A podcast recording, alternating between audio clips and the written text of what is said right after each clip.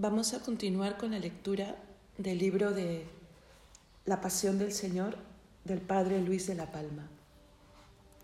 Estamos en el Viernes Santo.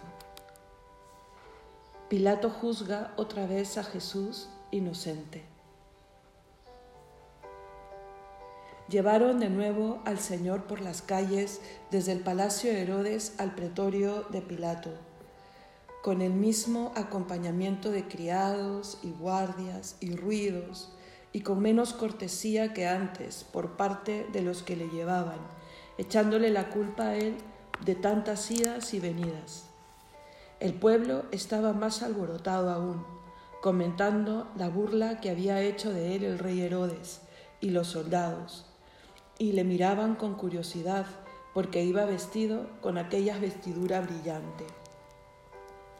Esto hace la gente muy a menudo, vestir las cosas con el ropaje que le parece para que les tengan por lo que no son.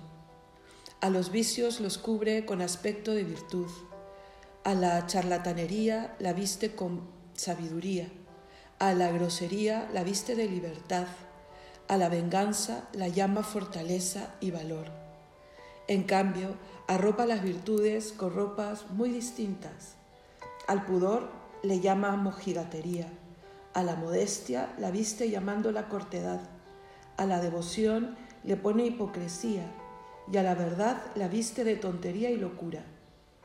Para poder hacer esto se tiene siempre a mano todo tipo de vestidos, es decir, de razones, con las que dar a cada cosa el color y el aspecto que le parece. Así tomó Herodes el vestido brillante con que burlarse del Salvador. La Virgen María iba sabiendo paso a paso lo que sucedía, y aunque un poco alejada, seguía estas idas y venidas de las gentes que llevaban a Jesús. Si en aquel momento vio a su Hijo, ¿quién podrá decir lo que sintió su corazón al ver la divina sabiduría con aquellas ropas?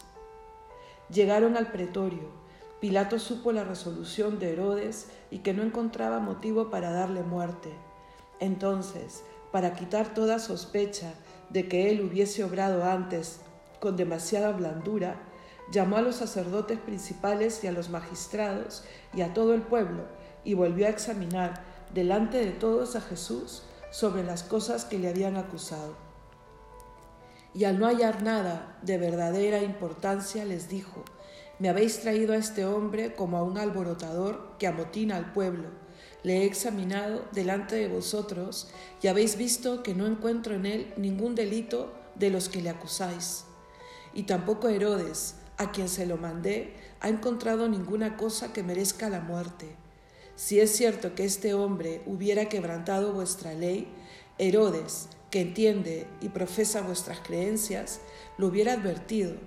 Pero veis que no ha cometido ningún delito ni contra la ley de los romanos ni contra la vuestra.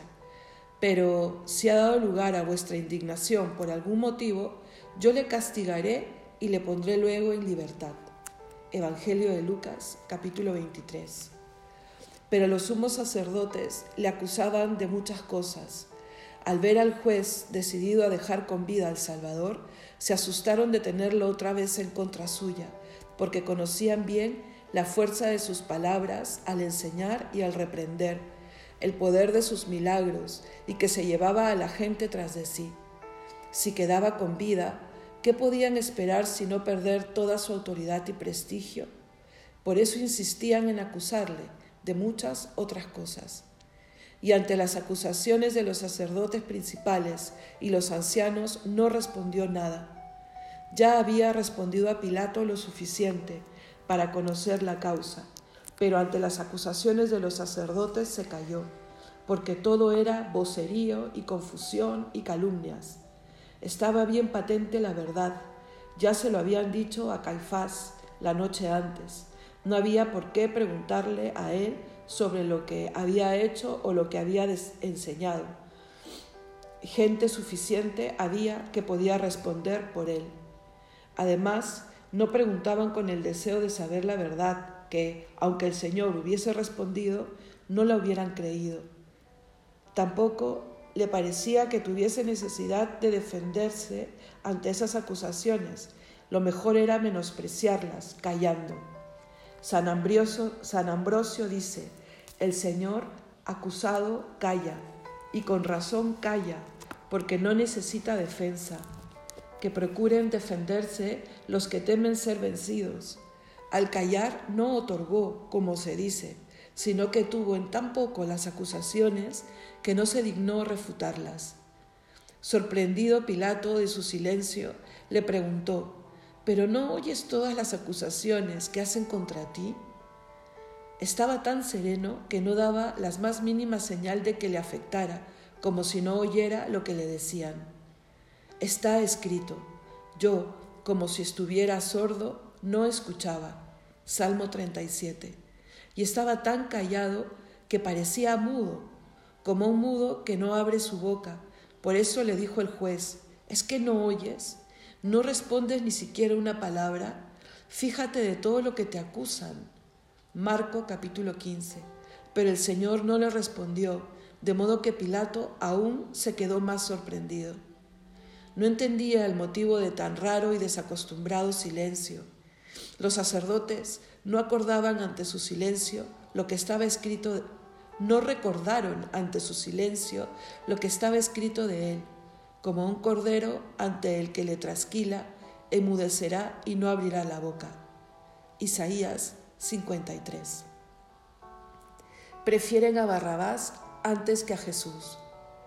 Por todo lo que sucedía, Pilato se convenció de que los sacerdotes le habían entregado al Salvador solo por envidia, de modo que buscaba la manera de librarle, y ya que no había conseguido libertarle como inocente, intentó hacerlo como culpable. Y fue que tenían los judíos la costumbre de que cada año por Pascua en recuerdo de su liberación de Egipto, les soltase el procurador un preso de la cárcel, a quien quisieran, a, cualquier, a cualquiera que ellos pidiesen.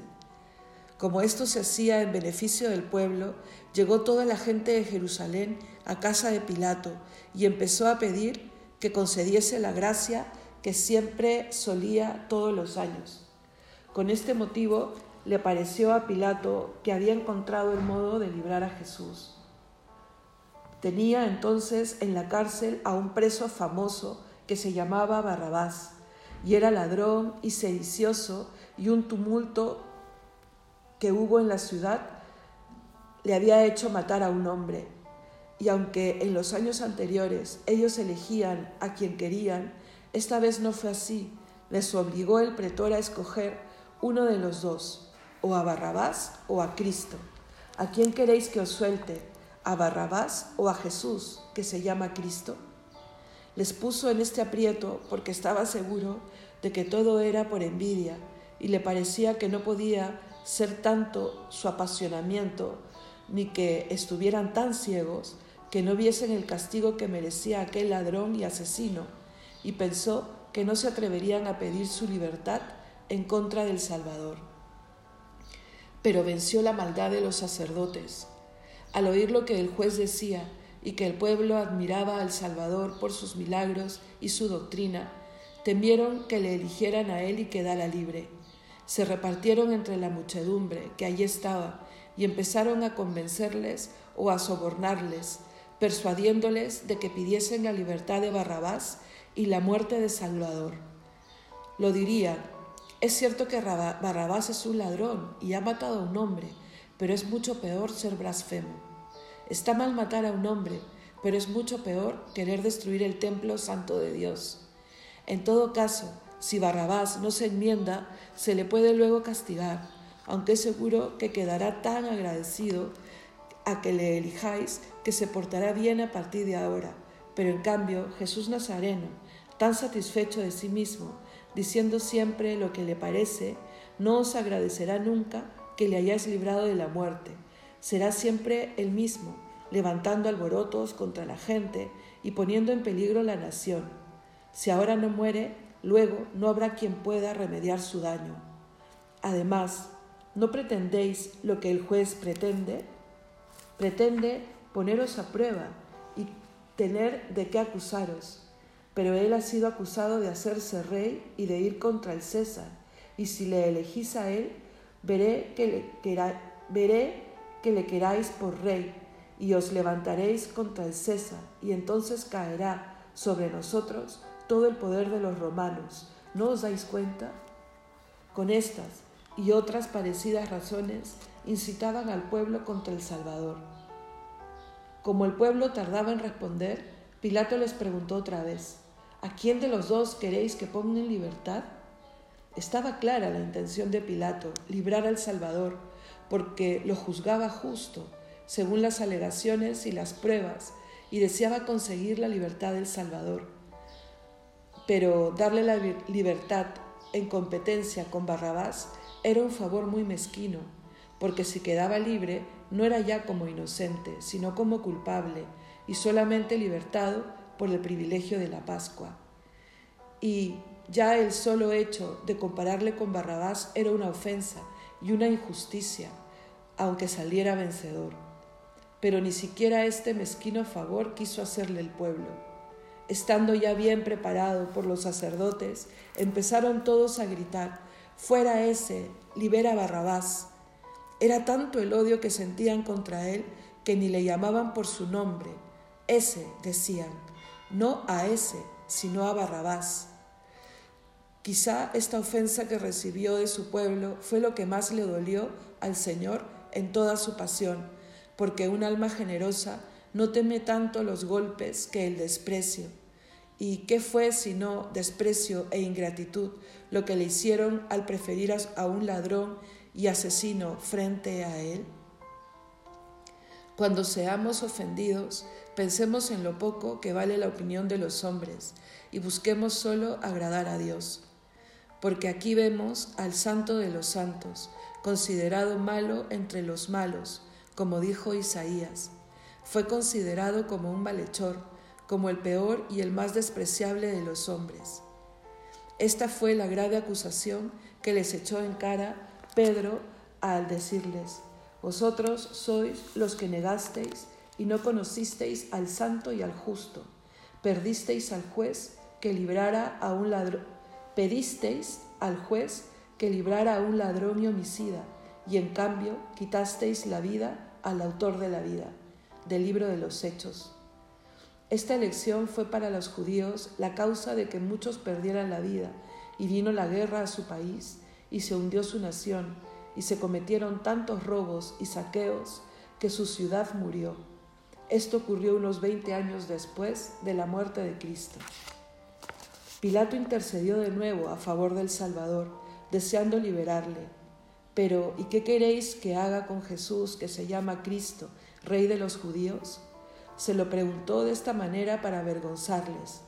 Al nombrar a Jesús como Cristo y Rey suyo, les pedía una solución más honrosa que la de condenarle a muerte de cruz. Pero ellos, que no deseaban otra cosa que, que la condena de Jesucristo, gritaron, crucifícale crucifícale. Y lo gritaron repetidas veces.